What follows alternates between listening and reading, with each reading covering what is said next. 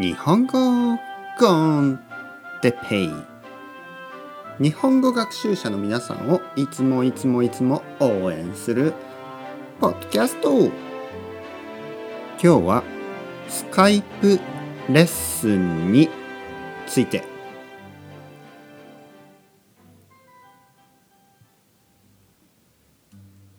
はい皆さんこんにちは。日本語コンテッペイの時間ですね。元気ですか？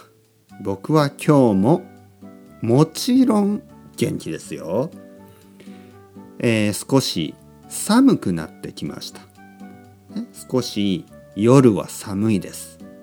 昼はまあまあですね。昼はあの天気がいい時は少し暖かいけどもうすぐ冬。まあまだですね。まだ冬じゃないですね。でも秋ですね。秋は少しずつ寒くなっていきます。皆さんの住んでいる国はどうですか？オーストラリアはもう暑くなってきてますね。オーストラリアやニュージーランド。ね多分アルゼンチンとかチリ、えー、南アフリカとかね。そういう、えー、冬と夏が他の国とは逆の国もありますね。元気ですか皆さん？えー、今日はですねスカイプレッスンについて話したいと思います。スカイプレッスン、えー、日本語の勉強を皆さんはどこでしていますか？学校に行ってますか？学校に通っていますか、えー、学校に行って先生と他のクラスメートとみんなでね勉強するそういうまあトラディショナルなスタイルの学校がほとんどだと思います。でも最近では愛登記とかね、えー、いろいろなところで僕は愛登記で教えてますけど愛登記でね先生をしています。オンラインで日本語を勉強することができるそういう、えー、まあプラットフォームとかね言いますけどがたくさん増えてきました。スカイプレッスンのいいところをいくつか言いたいと思います。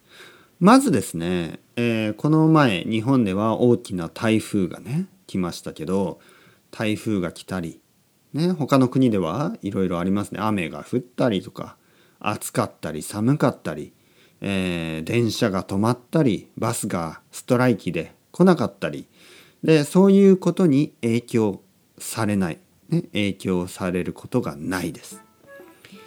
インターネットがあれば世界中どこにいても自分の部屋で、ね、自分の家で家からレッスンを受けることができるこれが一番ですね。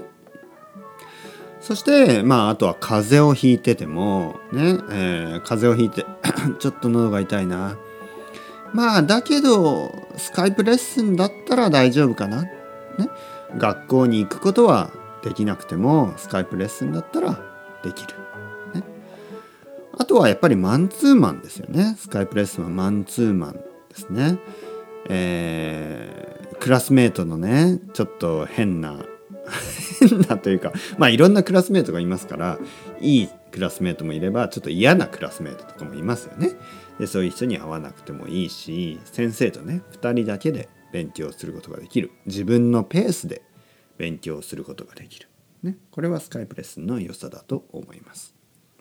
それではまた皆さん、 chao chao hasta luego。またね、もし、えー、スカイプレッスンに興味がある人は、 italki で哲平先生探してください。哲平先生で探してください。よろしくお願いします。それではまた皆さん、 chao chao hasta luego。またね、またね、またね。